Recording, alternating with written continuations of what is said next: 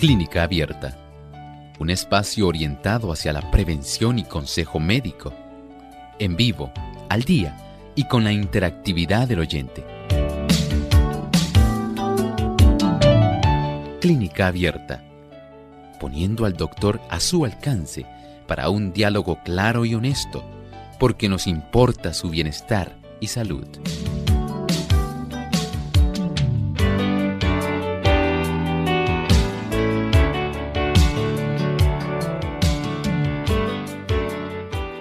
Es un trastorno en el cual hay un desgaste anormal en el cartílago o en el disco y los huesos del, del, cuello, que son las vértebras cervicales.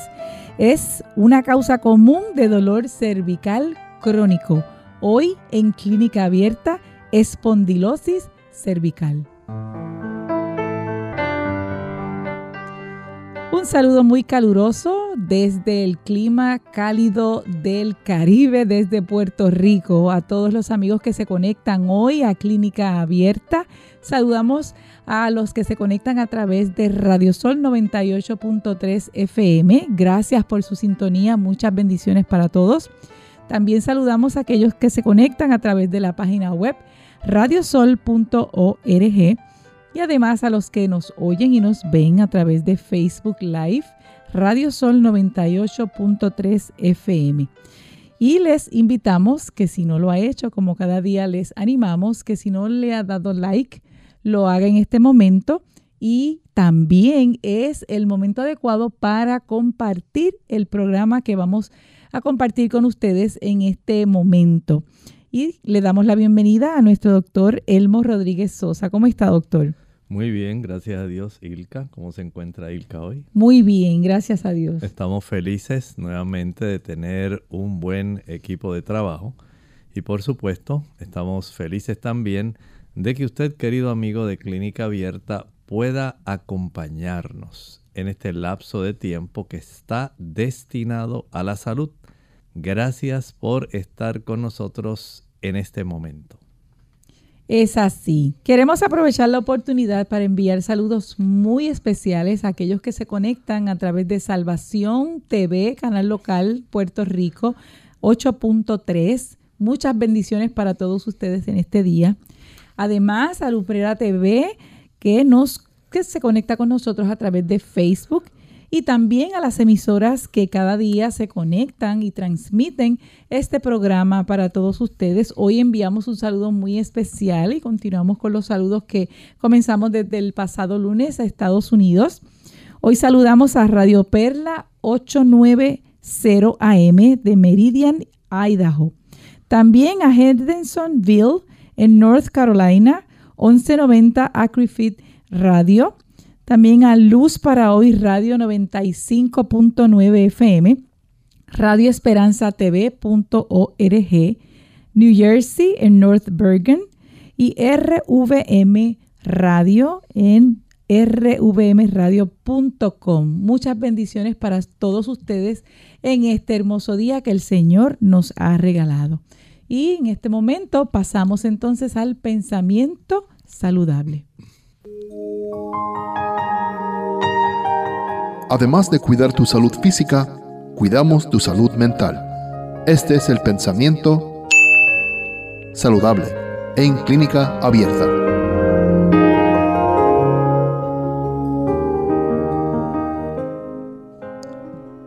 En muchos casos, el ejercicio es más eficaz para la salud que los medicamentos. Los médicos recetan muchas veces un viaje por mar o alguna excursión a fuentes minerales o un cambio de clima cuando en los más de los casos si los pacientes comieran con moderación y con buen ánimo e hicieran ejercicio, recuperarían la salud y ahorrarían tiempo y dinero la oportunidad en que podamos tener una mejor salud está en nuestras manos. El Señor desea para nosotros la comprensión de que hay cosas sencillas que pueden traer grandes beneficios. No hay que hacer grandes inversiones en costosos equipos, en viajes a lugares remotos. usted puede tener a su alcance en el país donde usted vive. La oportunidad de hacer aquellos ajustes que sean necesarios para poder tener y disfrutar una mejor salud. El disponerse cada día a practicar un ejercicio que sea debidamente supervisado, que sea debidamente ejecutado. Un ejercicio aeróbico que estimule para que su cuerpo vaya todos los días haciendo un poquito más de esfuerzo para que vayan abriendo más canales diversos para que la sangre llegue a tejidos de una manera más abundante, más saturada de oxígeno, una mayor concentración de nutrimentos. Y por supuesto esto acompañado del beneficio que le brinda la luz del sol, el aire puro y la tranquilidad de saber que usted se está moviendo en la dirección correcta porque usted está cuidando su cuerpo que es templo del Espíritu Santo. Usted desea hacer lo mejor conforme al conocimiento que usted ha recibido. Y todo lo que usted haga en dirección de la salud será grandemente recompensado. Gracias doctor por ese consejo, esperando así que los oyentes puedan llevarlo a cabo.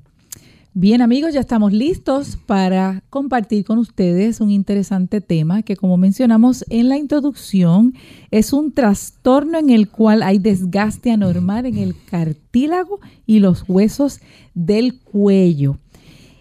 Eh, hablamos de espondilosis cervical.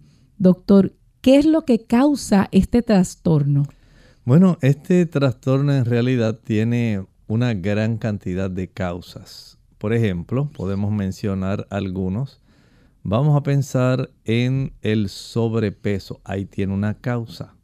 Y piense en esos movimientos repetitivos que se pueden efectuar por muchos, muchos años. Este tipo de movimientos y el sobrepeso son tan solo dos ejemplos entre las otras causas que vamos a estar viendo son motivo para que se vaya desarrollando un desgaste y un proceso de desgarre en estructuras muy importantes. En este caso, estamos hablando especialmente de la región del cuello, la región cervical y específicamente la estructura de la columna cervical. Nuestra columna tiene varios componentes. Tiene huesos, tiene también cartílagos, tiene unos discos intervertebrales que van entre una y otra vértebra. También hay ligamentos que la mantienen alineada. Tiene a su vez un suplido de arterias para llevarle vida a los huesos, a los cartílagos. Y por supuesto, también tiene una serie de estructuras asociadas, hay venas y hay una serie de zonas que son sumamente importantes. Entre ellas tenemos la forma como se distribuyen los nervios que salen de nuestra espina dorsal directamente, de la médula espinal. De esa zona emergen algunas raíces nerviosas. Cuando se sufre un desgaste, por ejemplo, de la, el cartílago que articula entre una y otra vértebra. No piense que las vértebras se alinean nada más porque hay huesitos ahí.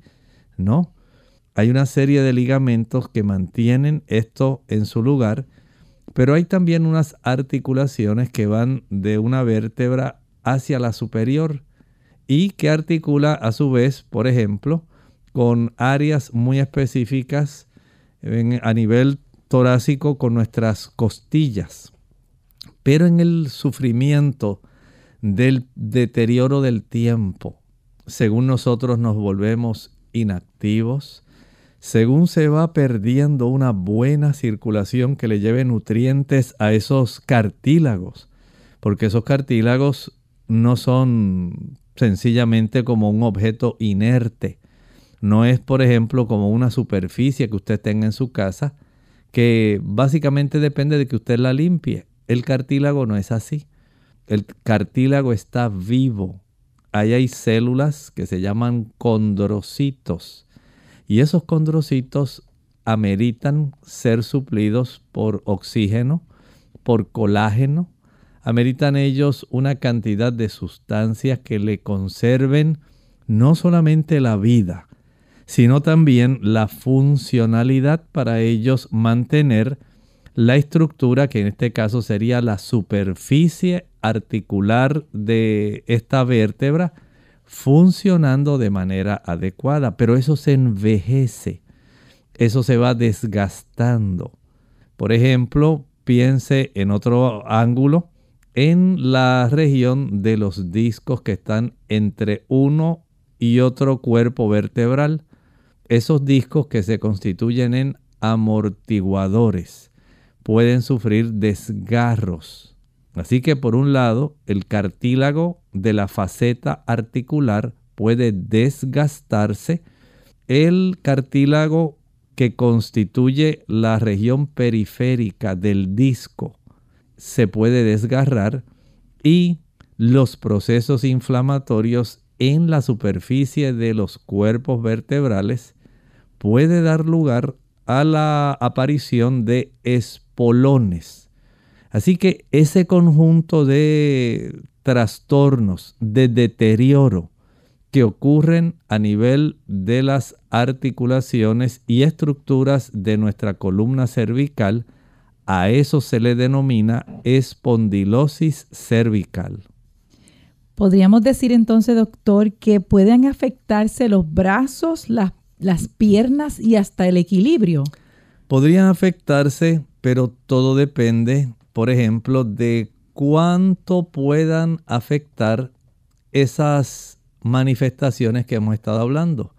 Cuánto se pueda desgastar el cartílago que haga que ese cuello se quede más rígido, más doloroso. Cuánto se puede afectar una raíz nerviosa porque el disco se rompió, el ánulo fibroso, y esta protrusión del núcleo pulposo comprime directamente alguna raíz nerviosa. Al comprimirla, también puede ocurrir por el desarrollo de los espolones que se desarrollan generalmente en los cuerpos vertebrales y que van a estar comprimiendo directamente y molestando las estructuras más aledañas, más cercanas. Y si tenemos raíces nerviosas, por ejemplo, el nervio cervical 1, nervio cervical 2, nervio cervical 3, nervio cervical 4, nervio cervical 5, nervio cervical 6, nervio cervical 7. Ellos se juntan para producir del lado derecho y del lado izquierdo lo que se llama el plexo braquial cuando este tipo de estructura de la cual se forman entonces el nervio mediano, el nervio radial, el nervio cubital, cuando algunas de ellas se ven comprimidas a nivel de esas raíces nerviosas donde se forman ese plexo braquial, donde se forma, entonces puede dar lugar a que la persona sufra una reducción en la sensibilidad o un aumento de hipersensibilidad. Esto puede traer también el desarrollo de dolor y puede traer otros trastornos sencillamente porque alguna de esas estructuras está afectando el funcionamiento clave. Los nervios reciben estímulos, pero también facilitan el que se lleven estímulos para producir movimientos. Cuando eso se afecta, deja usted de tener paz y tranquilidad porque el área del cuerpo va a estar sufriendo un dolor intenso o se reduce mucho una capacidad funcional que normalmente tenemos en nuestras extremidades superiores. Bien amigos, hacemos nuestra primera pausa y al regreso continuamos con el tema espondilosis cervical. Golpes en la cabeza. Hola, les habla Gaby Zabalúa Godard con la edición de hoy de Segunda Juventud en la Radio, auspiciada por AARP. Todos los años, dos millones de personas se golpean la cabeza. Los niños se caen de sus bicicletas, los adolescentes de sus patinetas y nosotros, los adultos mayores, nos golpeamos la cabeza en nuestras propias casas. Afortunadamente, tres cuartos de los heridos se recuperan sin hospitalización y sin consecuencias permanentes. Una pequeña herida, una contunción y se acabó. Pero ¿cómo se sabe si tu herida requiere de más atención? He aquí la lista que ofrece la Clínica Mayo. Si tienes dolor de cabeza, si pierdes el conocimiento, si te sientes confundido, si pierdes la memoria o si sufres de una repentina parálisis parcial, entonces necesitas atención médica inmediata.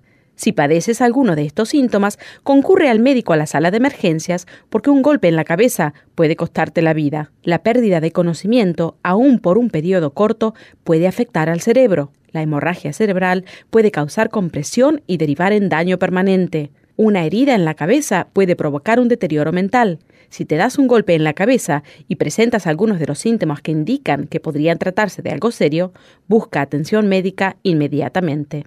El patrocinio de AARP hace posible nuestro programa. Para más información, visite aarpsegundajuventud.org.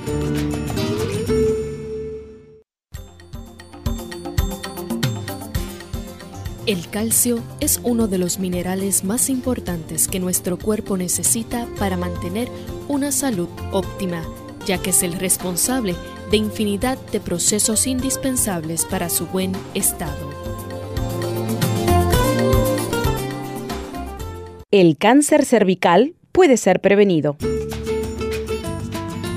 Hola, soy Gaby Zabalúa Godard en la edición de hoy de Segunda Juventud en la Radio, auspiciada por AARP. La mera mención de la palabra cáncer es suficiente para sentir escalofrío. Y si nos referimos concretamente al crecimiento maligno que ocurre en el cuello uterino llamado cáncer cervical, sabemos que puede convertirse en una de las peores pesadillas de la mujer. A pesar de la creencia generalizada de que este tipo de mal ataca repentinamente y sin previo aviso, está comprobado que el cáncer cervical comienza en algunas células para gradualmente crecer en tamaño durante un espacio de tiempo prolongado. Por eso, realizar el examen regular es crucial para detectarlo precozmente. Entre los primeros estudios a realizarse para prevenir el cáncer cervical está la exploración pélvica y el Papa Nicolao, que el médico efectúa para detectar anomalías. Si por alguna razón se necesita ampliar la investigación, el siguiente paso es la colonoscopía, que no es otra cosa que la utilización de un instrumento parecido a un microscopio para mirar de cerca el cuello del útero. Durante este procedimiento es posible que el médico retire una pequeña cantidad de tejido para ser examinado por un patólogo. Este procedimiento se llama biopsia. Si todo lo anterior aún no permite un diagnóstico preciso, el doctor puede entonces recurrir a una conización cervical para revisar el tejido más profundo. El patrocinio de AARP hace posible nuestro programa. Para más información visite aarpsegundajuventud.org.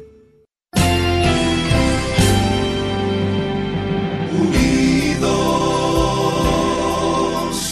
unidos,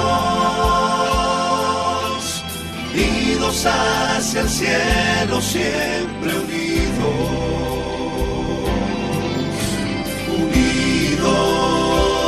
Unidos, unidos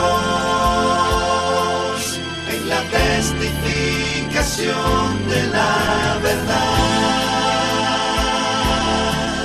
en la testificación de la verdad.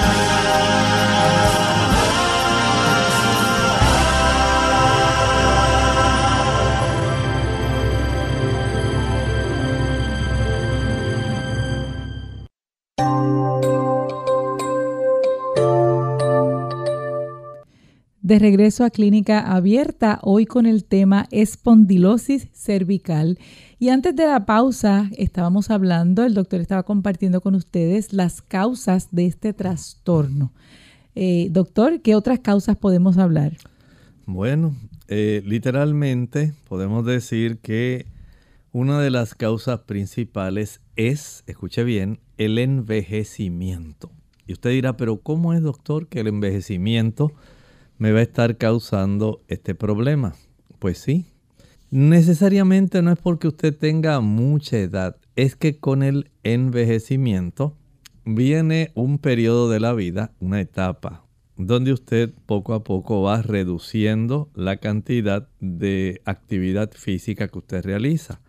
Esa reducción en la cantidad física de actividad que usted realiza impide que áreas como los cartílagos de esas vértebras puedan tener una circulación activa. Probablemente usted no se da cuenta, pero el hecho de que usted no tenga una circulación activa, si estuvieron atentos a el inicio, la lectura de el párrafo de salud que leí al principio del programa de hoy, notarán que hicimos énfasis en la actividad física.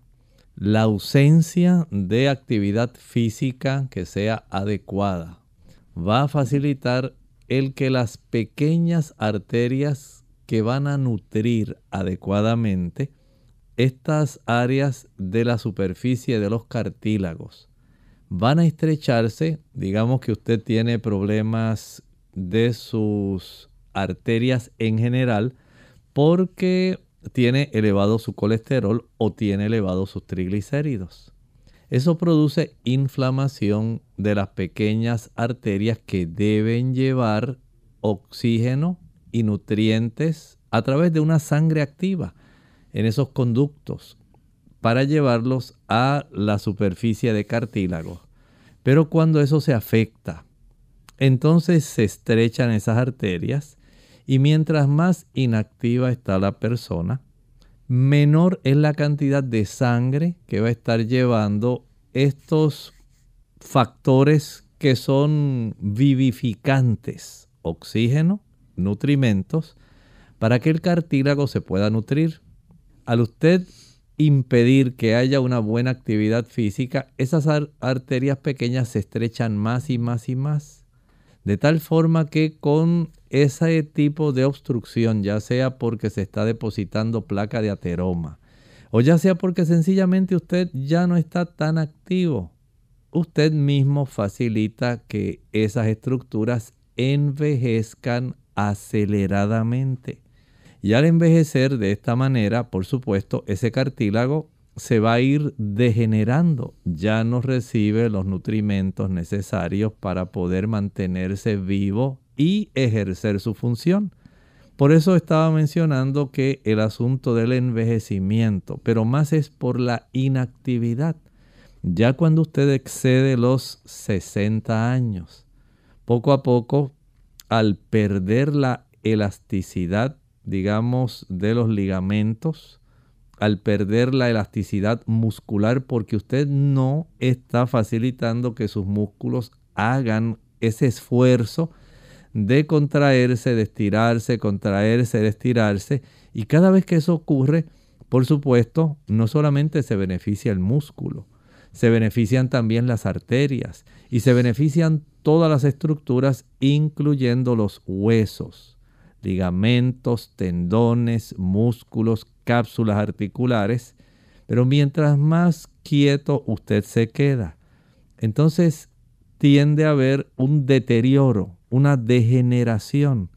No es necesariamente entonces por la edad, es porque la inactividad que acompaña generalmente la edad avanzada va a facilitar ese tipo de reacción que eventualmente va a traer serios problemas. Piense por ejemplo en los discos. Se ha encontrado que aquella persona que quiere mantener sus discos en una buena salud tiene que tomar suficiente agua. ¿Por qué?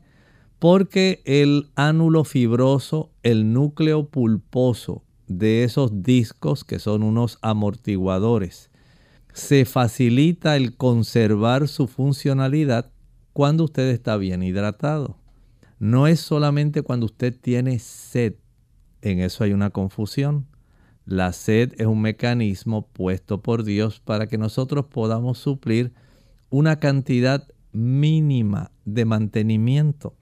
Pero no le va a dar esa oportunidad de que usted diga, bueno, pues todavía me falta tomar como litro y medio a dos litros más. Porque el cuerpo trata de darle una señal, Como cuando su automóvil tiene algún desperfecto y se enciende ahí en el tablero alguna lucecita que está diciendo que hay algún desperfecto en alguna parte del motor o de algún área que conlleve el que eléctricamente se pueda enviar esta señal para que usted evite trastornos mayores y un mayor gasto en el arreglo de su automóvil. Pues el Señor nos ha permitido tener, por ejemplo, ese mecanismo de la sed para nosotros suplir una cantidad mínima. Sin embargo, eso no quiere decir que esa cantidad mínima sea la suficiente para que usted pueda conservar todo el funcionamiento adecuado. Por ejemplo, con cuatro vasos de agua al día, usted mantiene es la cantidad mínima de agua que usted puede tomar. Si usted quiere estar saludable, debe tomarse el doble, 8. Y dice también el dicho que si usted quiere embellecer, tome 12. Así que hay una diferencia respecto a la cantidad de agua y el beneficio que usted puede obtener. Una cosa es lo mínimo que usted requiere, otra cosa es lo que ayuda más y la tercera, la que ayuda mucho más. Pero no hay que exagerar tampoco. Así que desde el ángulo que estamos hablando, el proceso de envejecimiento usted lo puede acelerar o lo puede enlentecer. Si usted se ejercita diariamente, facilita que haya un buen suplido de sangre al cartílago, lo cual impide que el cartílago envejezca rápidamente porque está recibiendo suficiente oxígeno y suficientes nutrimentos para que se mantenga funcional y no se desgaste, no se deteriore. Igualmente, si usted ingiere suficiente agua, va a ayudar para que los discos entre las vértebras se conserven más elásticos y no tengan que sufrir alguna ruptura, algún tipo de protrusión o herniación que pueda entonces comprimir nervios produciendo este daño. Así como también la inflamación de músculos, la inflamación de áreas aledañas a esos cuerpos vertebrales como los ligamentos puede facilitar el desarrollo de espolones en los cuerpos vertebrales que a su vez pueden comprimir también áreas de raíces nerviosas. Vean cómo tiene una interrelación, todo tiene una interrelación. Actividad física, buenos hábitos, buena alimentación, una alimentación que no facilite ni el deterioro ni la inflamación. Alimentos que producen deterioro e inflamación van a colaborar en que usted todavía deteriore más rápidamente esas estructuras y pueda entonces desarrollar estos problemas. Recuerde, mientras más azúcar usted come, Mientras mayor es la cantidad de ácidos grasos saturados que usted obtiene al consumir alimentos como leche, mantequilla, queso, huevo, pescado, esos productos ricos en grasas saturadas producen inflamación, pero son los mismos productos que son ricos en colesterol, que estrechan aún más las arterias. Así que ahí tiene formas como usted, teniendo un conocimiento, puede evitar desarrollar problemas que aceleran el proceso de envejecimiento. Cuando usted lo puede detener, cuando lo puede enlentecer, aprovechelo. La edad necesariamente no es un motivo para sufrir tanto deterioro. Compartiremos mucho más de este interesante tema luego de nuestra segunda pausa. Un mal silencioso. Hola, les habla Gaby Zabalúa Godard con la edición de hoy de Segunda Juventud en la Radio, auspiciada por AARP. No importa cuántas veces lo repitan. El no tomar conciencia de que el colesterol es un mal silencioso que eventualmente puede provocar la muerte sigue siendo el principal obstáculo para tratar a tiempo esta enfermedad. Al no haber síntomas, muchas personas no hacen caso y acuden al médico cuando la enfermedad está avanzada. A pesar de que el colesterol en sí mismo no es perjudicial, es precisamente cuando sus niveles suben y se acumulan en las paredes de las arterias cuando empieza a presentar problemas. En estos casos, evita la ingesta excesiva de azúcar y derivados. Aumentar el consumo de fibras, controlar el peso e iniciar un programa de ejercicios puede ser suficiente para bajarlo. Sin embargo, en algunos casos el colesterol elevado no es solamente consecuencia de malos hábitos alimenticios, sino de una alteración genética heredada. Otro factor indirecto que puede estar relacionado con el aumento del colesterol es el estrés la edad y el tabaquismo. Por ello es preciso hacerse un examen médico para definir la causa y encarar con el médico de cabecera el tratamiento adecuado. Sigue el consejo y no los dejes para después. Realízate la prueba para medir el colesterol hoy mismo. El patrocinio de AARP hace posible nuestro programa. Para más información, visite www.aarpsegundajuventud.org www.aarpsegundajuventud.org.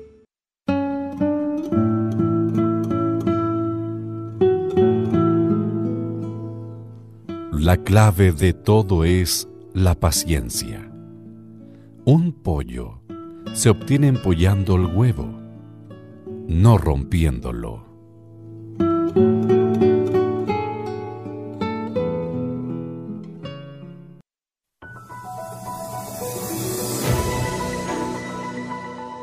El cáncer de cuello uterino o cáncer cervical es un tipo de cáncer que se produce en las células del cuello uterino, la parte inferior del útero que se conecta a la vagina.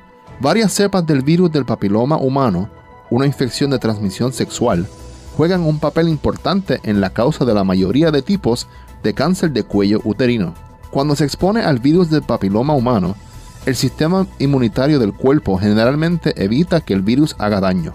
Sin embargo, en un pequeño porcentaje de personas, el virus sobrevive durante años, contribuyendo al proceso que hace que algunas células del cuello uterino se conviertan en células cancerosas.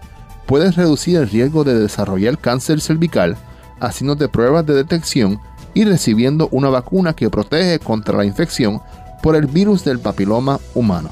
El cáncer cervical en un estadio temprano generalmente no produce signos ni síntomas, pero en un estado más avanzado los síntomas pueden incluir sangrado vaginal después de las relaciones sexuales, entre periodos o después de la menopausia, flujo vaginal acuoso y con sangre que puede ser abundante y tener mal olor, dolor pélvico o dolor durante las relaciones sexuales.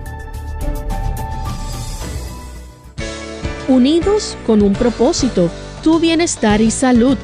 Es el momento de hacer tu pregunta llamando al 787 303-0101 para Puerto Rico, Estados Unidos 1866-920-9765 y llamadas internacionales al 787-763-7100 o al 787-282-5990. Clínica Abierta, trabajando para ti.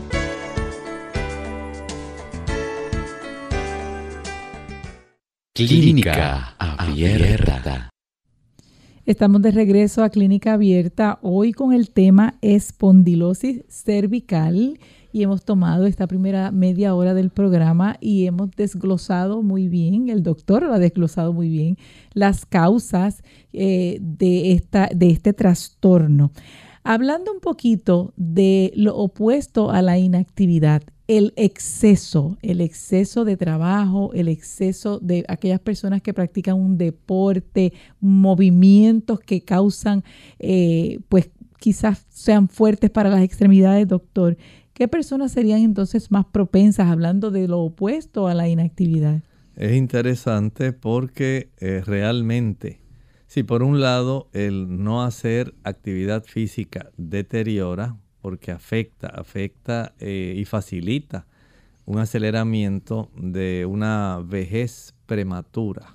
El hecho de que usted no comprenda lo que es la palabra temperancia, Hay personas que dicen, bueno, si el doctor está mencionando eso del ejercicio, pues hay personas que literalmente, y conozco personas que son así, corren, por ejemplo, 5 kilómetros todos los días. Entonces ya aquí usted se fue al extremo.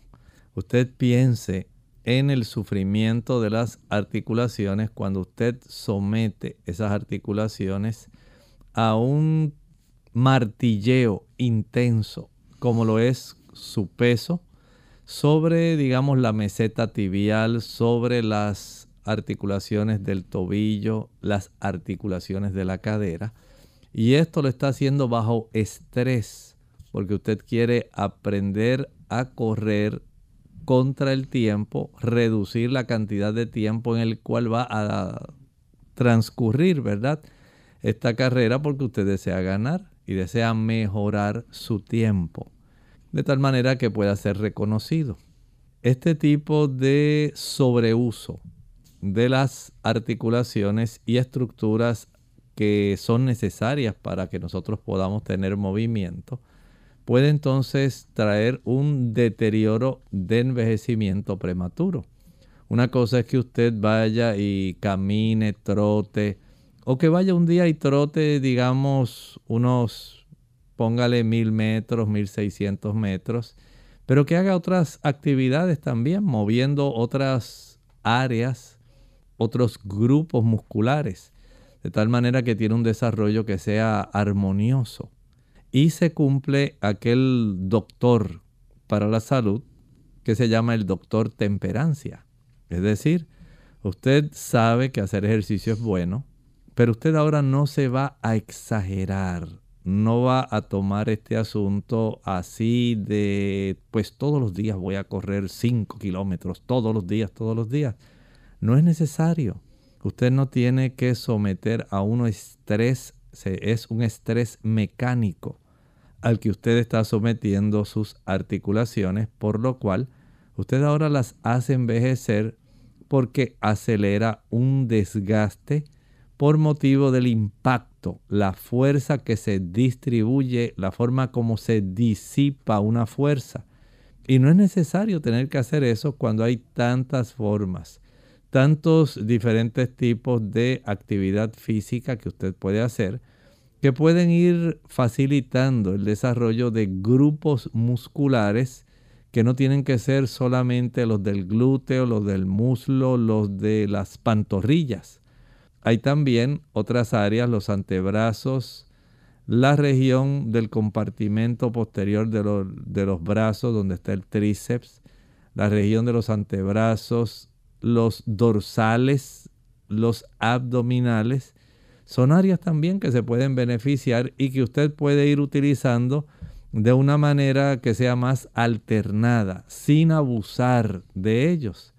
De esta manera, por ejemplo, se puede observar este tipo de deterioro en las personas que practican solamente ciertos movimientos repetitivos, constantes, diarios, por mucho tiempo.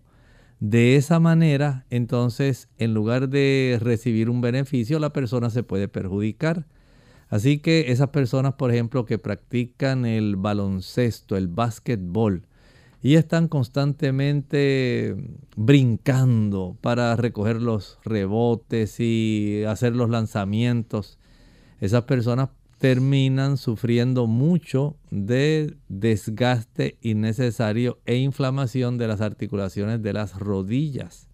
Lo mismo ocurre con otras prácticas de otros deportes que son sumamente desgastantes para áreas específicas. Y en este caso, si usted es un trabajador de alguna compañía, de alguna fábrica, y tiene que estar haciendo un movimiento repetitivo que involucre el uso de su cuello y el llevar, estar pendiente, el mirar y estar haciendo ese movimiento muchas veces, muchas veces en un minuto, ocho horas diarias por 20 o 30 años. Entonces ya puede tener una idea bastante precisa de cómo se van a deteriorar sus vértebras cervicales y cuán fácilmente usted puede desarrollar la espondilosis cervical. Ya hemos visto que uno de los factores de riesgo es el envejecimiento y a personas mayores de 60 años, la mayor parte de las veces en su radiografía se puede ver este trastorno. Hay otros factores que ya se han mencionado algunos, doctor. ¿Cuál otro, otros factores puede hacer que una persona sea más propensa a padecer de espondiliosis eh, cervical? Bueno, piensen por ejemplo aquellas personas que levantan objetos muy pesados personas que se agachan mucho, personas que giran mucho. Todo esto puede facilitar el que la espondilosis cervical se pueda desarrollar. Añádale a eso el que usted ya haya sufrido previamente alguna lesión específicamente en la región cervical. Digamos que ha sufrido algún golpe. Digamos que usted se cayó y se golpeó esa zona eh, cervical, ha recibido involuntariamente algún codazo y son cosas que eventualmente por motivo del proceso inflamatorio y lo abarcante del impacto de la fuerza que se recibió, se pueden desarrollar procesos degenerativos. Así que eso hay que tomarlo en cuenta, al igual que si usted ya tuvo una cirugía previa en esa zona, esto puede ser también un factor que esté colaborando para el desarrollo del problema. Bien, hablemos ahora de los síntomas de este trastorno. Bueno, si hablamos de los síntomas de este trastorno, digamos si usted tiene ese antecedente de haber sufrido artritis, esto puede facilitar que el asunto sea grave. Hay personas que aunque tienen el desarrollo de artritis más frecuentemente en las áreas de los huesos pequeños, como en el área de las falanges, en el área del metatarso, en los pies. Todo esto no impide que también se pueda desarrollar artritis reumatoidea en este tipo de articulaciones de la zona cervical. Y ahí usted tiene parte también de las situaciones que pudieran estar facilitando junto con las hernias discales en poder desarrollar una sintomatología donde el proceso, como este es un proceso que va manifestando un deterioro progresivo, o sea que inicialmente es un proceso que comienza lentamente, se va degenerando, deteriorando poco a poco. Usted de momento no se da cuenta de que tiene espondilosis cervical. Tal vez un día en una radiografía porque usted fue quejándose de una de las causas más frecuentes por las cuales las personas buscan ayuda por problemas para diagnosticar este, esta situación y es el dolor. La persona se queja de un dolor constante, ese dolor puede ser leve, pero poco a poco se va tornando profundo, profundo y tan intenso que a veces la persona se queda rígida no puede mover su columna. Si gira para un lado, si gira para el otro, siente una molestia enorme. Recuerde, una cosa es que tengamos ya el desarrollo de degeneración en las facetas articulares de las vértebras. Otra cosa es que tengamos una herniación discal. Otra cosa, como estábamos hablando, es que usted pueda tener espolones. O puede ser que tenga dos de las tres o tenga tres de tres. Y esto va a hacer que la persona sienta ese tipo de situación que no la deja estar tranquila y que progresivamente ha ido empeorando. Tenemos una pregunta a través del chat, doctor. Camila Mendoza dice, hola, buen día, bendiciones. Tengo una pregunta. Mi mamá está programada para cirugía de espandilo, pandiolitesis. ¿Hay algún método o recomendación para que haya necesidad de operar? Gracias, Dios les bendiga. Todo depende del el grado de este desplazamiento que tenga en sus discos y por, por supuesto la molestia que va a tener en sus cuerpos vertebrales y en la compresión que eso efectúa, generalmente alguna raíz nerviosa en qué nivel está, cuánto es el grado de compresión que se está desarrollando, si está afectando por ejemplo, la sensibilidad de las piernas si lo que está desarrollando es mucho dolor a consecuencia de la compresión de una raíz nerviosa.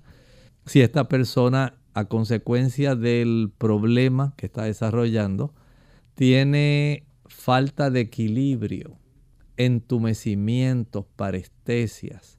Todo esto es parte de un cuadro clínico que es lo que facilita que se pueda o no recurrir a la cirugía. Todo depende del grado de daño y la ubicación del problema. De ahí entonces que un neurólogo, de acuerdo a lo presentado en una, un estudio de imágenes y de acuerdo a la observación del cuadro clínico, la edad de la persona, todo eso le da a él una idea, un perfil de la oportunidad de someter o no a cirugía a una persona. Pero generalmente el cuadro clínico pesa mucho para él poder determinar si lo va a hacer ahora, si puede esperar un mes, si puede eh, ordenarse alguna fisioterapia para eventualmente reevaluar y saber si la operación va a ser en dos meses, en tres meses, si la puedo posponer seis meses o un año. Todo depende de esos factores que en muchos casos ya no están al alcance del médico, sino que dependen del cuadro clínico de la persona. Atendemos otra consulta a través del chat. Carmen dice, saludos, tengo 43 años, soy vegetariana y alrededor de ocho años me diagnosticaron que tengo tres discos herniados, de los cuales dos de ellos están muy cerca del cordón espinal. Mi pregunta es, ¿qué no debo hacer para empeorar mi condición? Gracias. Bueno, de acuerdo a la ubicación de estas herniaciones, depende para dónde se haya herniado el disco. Y eso es muy importante, porque de acuerdo a la herniación, entonces podemos saber si es más lateral para, digamos, la región derecha o izquierda de la zona vertebral afectada o medular afectada. Y si es en una vértebra, si es en dos, si este tipo de herniación es leve o es una herniación ya bastante completa y desarrollada que pueda eh, poner en riesgo el que un movimiento pueda prácticamente eh, trancar a una persona porque lo que hizo fue facilitar el desplazamiento adicional de ese disco y la compresión subsiguiente. De ahí entonces que la evaluación general, teniendo el resultado de los estudios radiográficos, viendo la clínica, entonces el médico es el que puede decidir de acuerdo a lo que está siendo presentado y consultado en esta mañana, se puede ir de un lado conservador o sencillamente decir, no, ya esto está tomando un giro que es muy deteriorante y se va a convertir en una discapacidad para esa persona. Entonces ya el médico procede a recomendar, por ejemplo, digamos, una cirugía robótica de esa área que está afectada porque la compresión es grande. Noten que todo va a depender del cuadro clínico de cada persona. Continuamos hablando brevemente de los síntomas. Hay unos síntomas que son comunes y hay otros que no son tan comunes. ¿qué nos puede mencionar de, sobre eso, doctor? Bueno, hablando del dolor, retomando donde estábamos hablando hace un momento, el dolor puede desarrollarse después de pararse o sentarse. Esto puede ocurrir. También puede ocurrir por la noche. En otras ocasiones, cuando estornuda o se ríe es que la persona siente una mayor molestia. Recuerde que estamos hablando de la espondilosis cervical, es en el cuello. Puede aumentar ese dolor cuando flexiona el cuello y usted lo puede doblar, digamos, hacia enfrente. Ahí usted está flexionándolo. Cuando lo estira, que lo gira o lo lleva hacia atrás, eso puede también traer algunos problemas. Algunas personas pueden sentir ese tipo de dolor exquisito. Después de caminar un rato puede comenzar a sentir problemas o sencillamente empieza a observar que desde hace un tiempo para acá, dicen los pacientes, estoy notando que mi brazo tiene un corrientazo o un dolor que va desde esta área del hombro hasta la región del codo. Y eso nunca me había pasado así tan severo. Pudiera ser que ya se está complicando la compresión de alguna raíz nerviosa a consecuencia de la herniación discal. Muy bien. Eh, ¿Algún otro síntoma, doctor, que querramos eh, mencionarle a nuestros amigos? Claro que sí. Por ejemplo, se puede desarrollar una rigidez que se va a empeorar con el tiempo. La gente dice, estoy tieso del cuello. Y no es necesariamente porque tenga algún tipo de contractura, sino más bien porque hay espolones, hay degeneración del cartílago o puede haber sencillamente una herniación discal que está comprimiendo y provocando esta situación. Se desarrolla entumecimiento anormal en los brazos, en las manos, dolores de cabeza en la región posterior y también dolores en la cercanía, en la proximidad del homóplato y puede ocurrir con el hombro. Algunos síntomas menos comunes, por ejemplo, la pérdida del equilibrio, dolor o entumecimiento en las piernas y pérdida del control de esfínteres, especialmente cuando hay una compresión a nivel de la médula espinal. Pero noten que concentrándonos bien en el aspecto de la espondilosis cervical de la zona del cuello, podemos básicamente hacer mucho por usted usted y yo mucho por mí, porque sencillamente, conociendo ya las causas, las razones, no es ahora sentarnos y cruzar nuestros brazos y pensar, bueno, pues ya no puedo hacer nada, voy a quedarme básicamente así, porque ya esto es cuestión de la vejez. Ya tengo serios problemas, ya después que uno pasa los 60 años, ¿qué más voy a esperar? Sencillamente, pues, que llegue lo que tenga que llegar. No, no asuma esa postura. Porque si usted se dio cuenta, aquí los dolores van empeorando. La capacidad de movimiento va a empeorar y usted quiere disfrutar, usted quiere estar con sus nietos, con sus hijos, con sus bisnietos y usted quiere estar feliz, no adolorido. Por lo tanto, comenzar a hacer ajustes, comenzar a planificar desde ahora. Si usted está en los 30 años, en los 40, no se ponga a pensar que eso es cuestión de vejez o que es asunto del ácido úrico o de la artritis, porque a todo el mundo le da. No, no necesariamente. Usted puede hacer mucho para evitar la vejez prematura. Tome más agua, ejercítese mucho más de lo que lo está haciendo de tal manera que mantenga un colesterol bajo, que no obstruya sus arterias que llevan nutrientes a esas áreas tan específicas, mantenga los ligamentos, los tendones, los músculos, las cápsulas articulares en buena condición y para esto, por supuesto, pues tiene que hacer ejercicio diariamente. No espere a que sea una vez por semana cuando llegue el domingo y entonces sí voy allí a practicar el fútbol y ya usted cree que eso es como una cuenta de banco, ya ese ejercicio quedó ahí y puede pasar una semana sin que yo haga nada. No es así. Así como usted come diariamente y hasta tres veces al día, ejercítese diariamente. Su sistema circulatorio lo amerita. Sus áreas de articulaciones cervicales lo necesitan. Recuerde, si usted está en un trabajo donde es un movimiento repetitivo, si usted practica un deporte que le va a acarrear más desgaste, hay que tomar en cuenta entonces todos estos factores porque no hay necesario que esto ocurra. Saque una radiografía del cuello, algún tipo de estudio que sea radiográfico que pueda brindar información. No se deje llevar solamente porque al cuñado le pasó eso, yo debo tener lo mismo.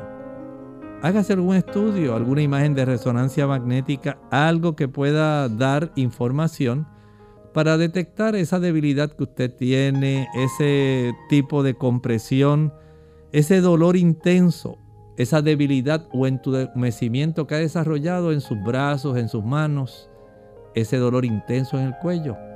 Hágase ese estudio. Es la mejor forma de saber si en realidad tenemos ese problema o no. Bien amigos, eh, ya hemos llegado al final de eh, este tema. Hay mucho más para compartir, pero ya no contamos con el tiempo. Así que les exhortamos a que busque información y a que se comunique con su especialista de salud para que le pueda ayudar mucho más para resolver este trastorno y este problema de salud. Y, que siga los consejos que se han compartido con usted hoy.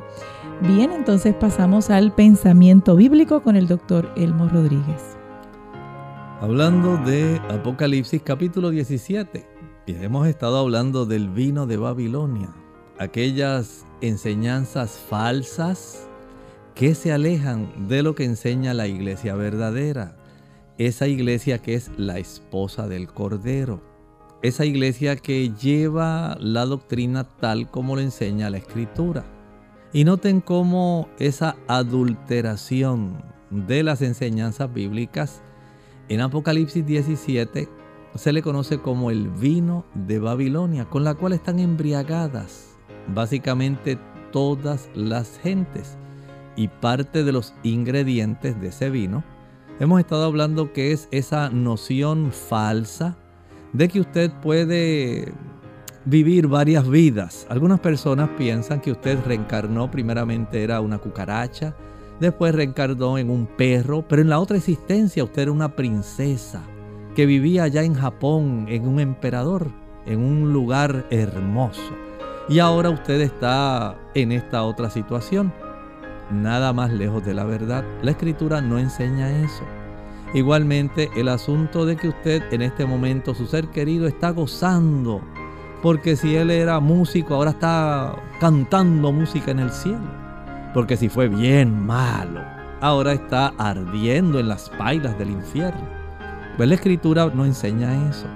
Mire por ejemplo en el libro de Eclesiastes capítulo 9 versículo 4 aún hay esperanza para todo aquel que está entre los vivos, porque mejor es perro vivo que león muerto.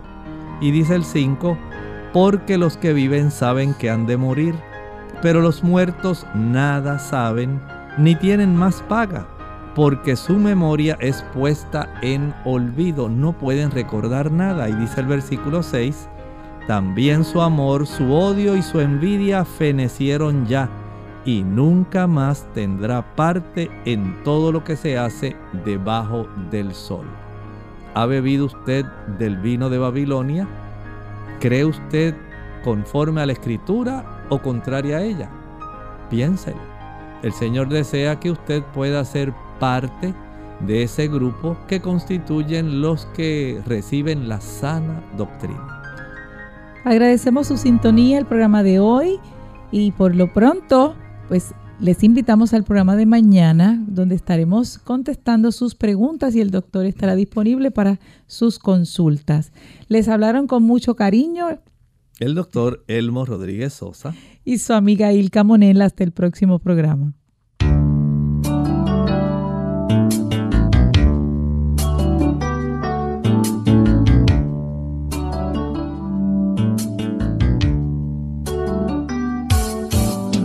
Clínica Abierta. No es nuestra intención sustituir el diagnóstico médico. Antes de poner en práctica cualquier consejo brindado en este programa, usted debe consultar con su médico. Hasta la próxima.